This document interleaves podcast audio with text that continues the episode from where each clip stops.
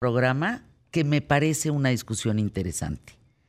A ver ustedes, el público más inteligente de la radio y la televisión en México, ¿qué opinan? Porque aquí hay dos bandos.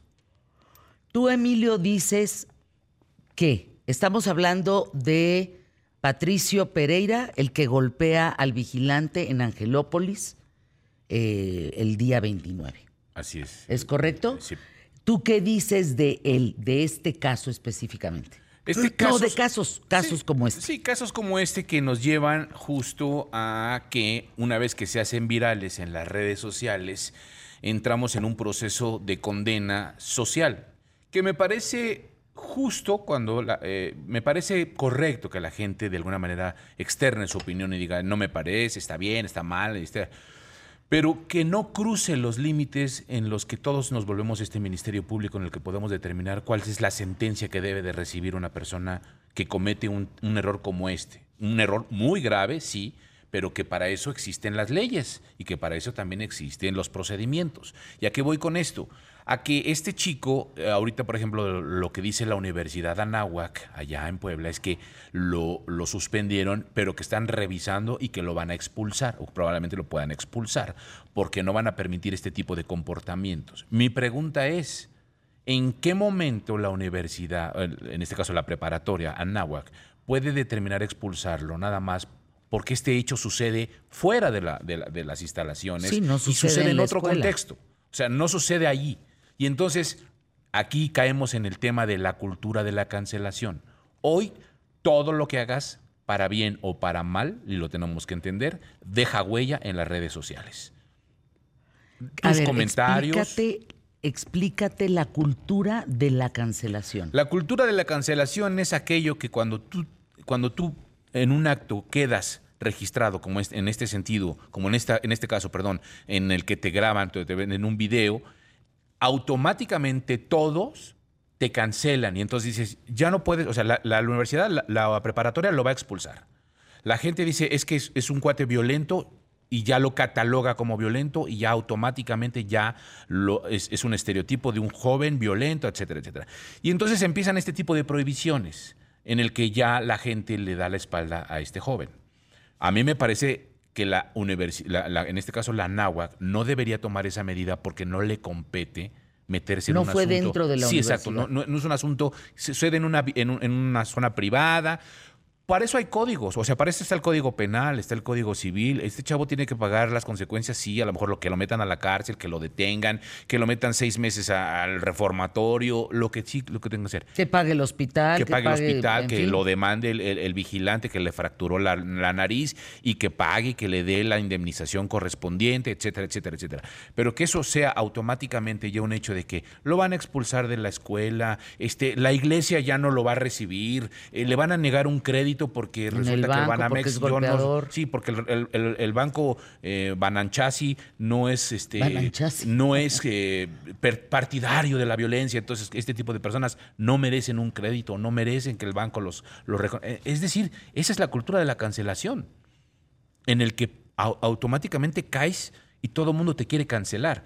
Y decíamos, por ejemplo, lo- también lo de ejemplo de Fox, de su estupidez, de, tu- el tweet o el X que mandó, este, refiriéndose a la esposa del eh, precandidato Samuel García, de Mariana, diciéndole dama de compañía, y que sí, lo tacharon de ignorante, machista, eh, tonto, bla, bla, bla, y tienen toda la razón, o podrían tener toda la razón, pero de eso a que exijan, incluso medios de comunicación, que le cancelaran la cuenta de Twitter o la, o la- o la cuenta de X, se me hace exagerado. Porque dices, pues entonces, ¿dónde está mi derecho de libertad de expresión? Puede ser muy estúpido y puede ser muy tonto. O puede ser muy malo el- el- mi libertad de expresión, o errónea. Pero al final de cuentas es mi derecho. Eh, aquí el, ahí está la imagen de esta cuenta cancelada de Vicente Fox por haber señalado a Mariana como dama de compañía de Samuel. Así fue. Eh, yo pongo en, en, en la mesa, que era lo que decía hace un momento, la libertad de expresión en redes. Yo he señalado en mi cuenta de TikTok varias situaciones importantes de las mentiras y de otros temas eh, de no atender a Acapulco en relación al presidente López Obrador. En todos los casos me han bajado los videos. Y eso quiere decir que mi cuenta de TikTok ya está en riesgo. Porque no, no hay una libertad de expresión. No estoy insultando a nadie. Estoy señalando los errores de un régimen que a mi parecer se deben de señalar eh, con el criterio y la objetividad que debe de ser.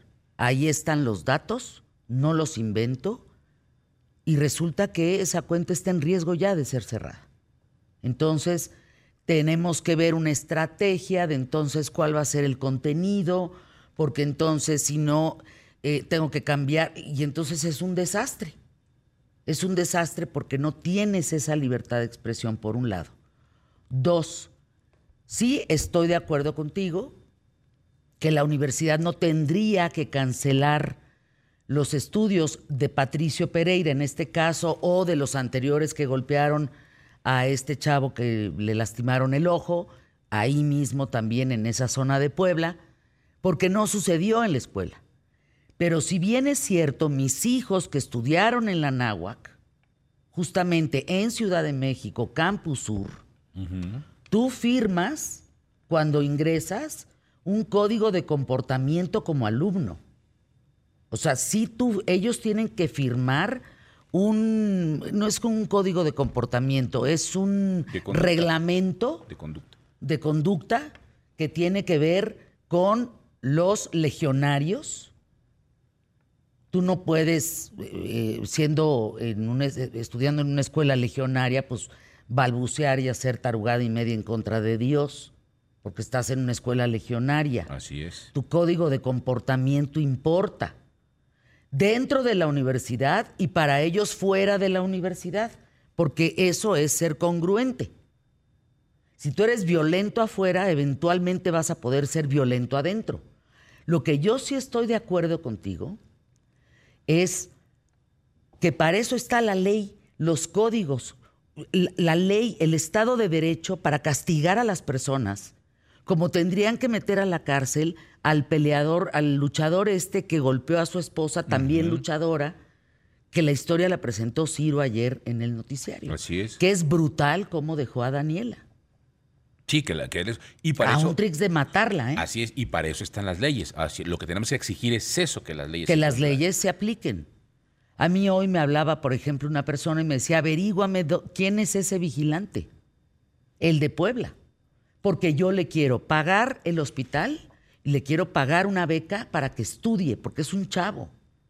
Para que tenga otro futuro que no sea ser vigilante para que pueda defenderse con mejores conocimientos y con una preparación.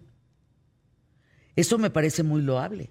Quien tendría que pagar eso es la familia de Patricio. Totalmente de a acuerdo. A manera de indemnización. Sí, y pagarle los gastos del, en el hospital y la operación de la nariz y la reconstrucción y la cirugía, todo eso se lo tiene que Y en eso estoy de acuerdo. Ahora, el gobernador de Puebla, Sergio Salomón, que te saludo, Sergio escribe un tuit que dice, en relación a lo ocurrido anoche en Angelópolis, condeno el clasismo, condeno la brecha elitista, etcétera, etcétera, etcétera, etcétera, que se haga una investigación exhaustiva y asimismo hago un llamado a la reflexión para madres y padres de familia de lo que vemos aquí.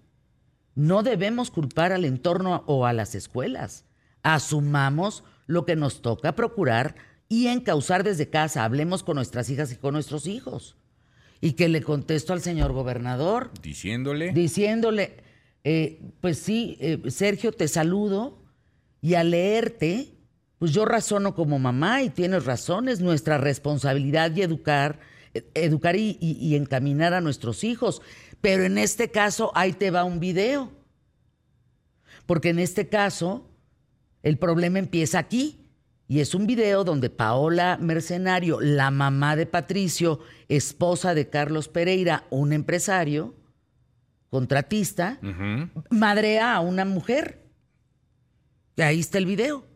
Entonces, ¿cómo, ¿cómo pedir razonamiento de la mamá o del papá si estamos viendo estas imágenes? Así es, así es, así es. Entonces, es parte de la ¿dó- violencia que ¿Dónde ven en empieza casa. el problema? ¿Dónde empieza el problema de un chavo como Patricio?